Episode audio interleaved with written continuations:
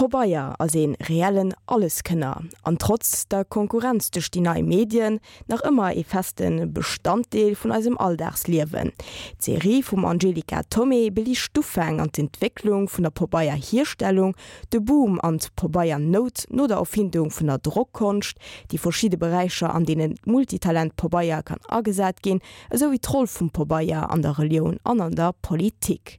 D'welt vum Pobaier Fi méi ewwi 2000 Joer huet d' Marsch triumphal vum Pobaier ugefangen. Als Bild an als Basis fir ze schreiwen hueten sech fest eng eng Platz an aiser Welt erobert.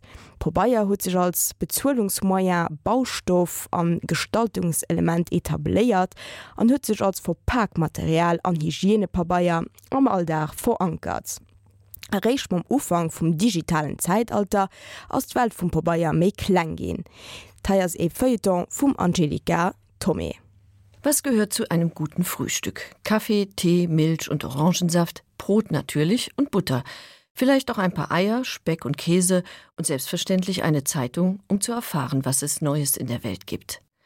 Der Kaffeefilter oder das Pad besteht aus Papier, der Teebeutel ebenfalls. Milch und Saft kommen im Tetrapack daher, das Brot kommt aus der Papiertüte, die Eier aus dem Eierkarton, Butterspeck und Käse sind in beschichtetes Papier gewickelt und die Zeitung, die ist auch aus Papier.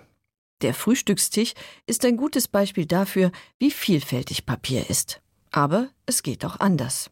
Natürlich kann man die Zeitung auch auf dem Reader lesen, Kaffee, Tee und heiße Schokolade mit Hilfe von Kapseln zubereiten, Milch und Saft in Glasflaschen kaufen, Eier und Butter in der Plastikschale und in Plastik eingeschweißten Speck und Käse. Nur die Servietten, die sind meist aus Papier, ebenso wie das Küchentuch, um die verschüttete Milch wegzuwischen. Die Veränderungen am Frühstückstisch zeigen, dass die Welt des Papiers sich im Umbruch befindet. Andere Materialien und neue Medien nehmen den Platz des Papiers ein. Trotzdem steigt der Verbrauch an Papier beständig, zum großen Nachteil für die Umwelt. Weltweit fällt jeder fünfte Baum nur für Papier, Pappe und Karton. 1950 lag der Papierverbrauch in Deutschland noch bei circa 32 Kilogramm pro Kopf. 2008 erreichte er bereits 228 Kilogramm. Inzwischen hat er sich auf rund 240 Kilo eingependelt. Europaweit führend war 2008 übrigens Belgien inklusive Luxemburg mit einem Verbrauch von 317 Kilogramm Papier pro Person. Apropos Umwelt. Die deutsche Papierindustrie setzt zur Herstellung von Papier fast 70 Prozent Altpapier ein. Aber viele Papiersorten kann man gar nicht aus Altpapier herstellen. Dafür ist nach wie vor Holz und Zellstoff vonnöten. Trotz größter Bemühungen kann der Verbraucher folglich nicht immer auf umweltfreundliche Papierprodukte zurückgreifen. Dass der Konsum von Papier, Karton und Pappe beharrlich steigt, dafür ist in den vergangenen Jahren vor allem der Onlinehandel verantwortlich, bei dem eine Unmenge von Verpackungsmaterial zum Einsatz kommt. Mit rund 49 Prozent macht das Verpackungsmaterial den Hauptanteil an der Papierproduktion aus. Ebenfalls gestiegen ist der Anteil an Hygienepapier und Spezialpapier für medizinische und industrielle Zwecke. Während die Herstellung von grafischem Papier, das unter anderem für Druckerzeugnisse wie Bücher und Zeitungen sowie Büropapier gebraucht wird, rückläufig ist und inzwischen nur noch 39 Prozent der Gesamtproduktion ausmacht. Diese Entwicklung haben elektronische Bücher und Zeitungen seit Beginn des 21. Jahrhunderts zwar beeinflusst, die entscheidende Rolle spielt jedoch das Internet und die Tatsache, dass noch Mitte der 1990er Jahre rund 60 Prozent der Druckerzeugnisse für Werbezwecke gebraucht wurden. Die Werbung ist inzwischen vielfach ins Internet abgewandert, wo sie allgegenwärtig ist und uns regelrecht verfolgt, selbst im privaten E-Mail-Eingang lauern lästige Spam-Mails. Die Werbung für Produkte, dieses Feld hatte die Druckindustrie bereits in ihren frühen Anfängen für sich entdeckt, ebenso wie die Werbung für politische Gedanken und religiöse Ideen. Die Gutenberg-Ära, in der das Papier zum Schlüsselmedium für die Speicherung und Verbreitung von Wissen und Informationen aufstieg, hat die Entwicklung der modernen Welt auf vielfältige Weise geprägt nicht nur in Form von Büchern, Briefen und Akten, sondern auch als Wechsel als Papiergeld und Aktie. Als sie in rascher Folge ab Mitte des 19. Jahrhunderts Fotografie, Telefon, Film, Radio und Schallplatte aufkamen, zitterte keiner um den Erhalt des Papiers in seiner Funktion als Schlüsselmedium.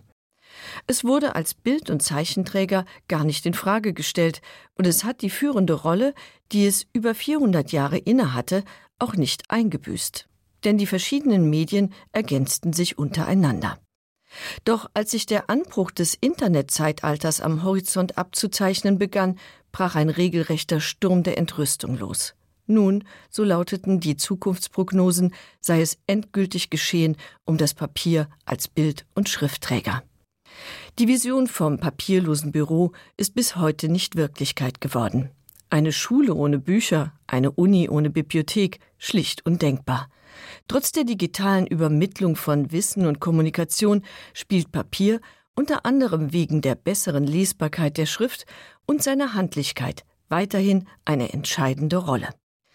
Die Geburtsurkunde, das Abschlusszeugnis, Führerschein und Pass, Heirats- und Sterbeurkunde Wichtige Dokumente werden immer noch ausgedruckt.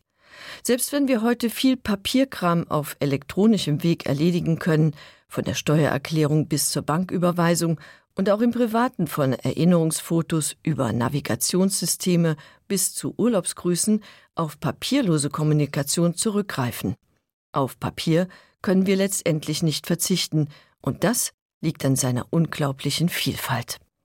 Je nach Zusammensetzung kann Papier kräftig sein oder weich, transparent, reißfest oder porös, wasserabweisend, nassfest oder saugfähig, und es kann in den verschiedensten Formaten hergestellt werden.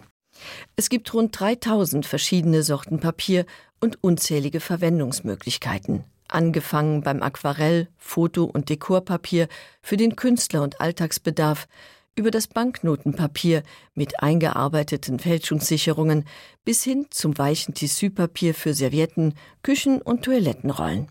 Als poröses, aber nassfestes Filterpapier findet es zum Beispiel als Teebeutel Verwendung. Als Synthesepapier wird es für Ausweise und Landkarten genutzt. Aus Kraftpapier werden Säcke hergestellt, aus Karton Fallschachteln. In Form von Pappe dient es für Kisten, mit Bitumen getränkt als Dachpappe. Und dann wäre da noch das Pergaminpapier für die Sichtfenster in Briefkuverts, saugfähiges Löschpapier, Zigarettenpapier, diese Liste lässt sich immer weiter fortsetzen und führt letztendlich zu dem Schluss, eine Welt ohne Papier ist kaum vorstellbar und es wird sie in nächster Zukunft auch nicht geben, trotz digitaler Revolution. Soweit Angelika Tommy iwwer Welt vum Pobaier.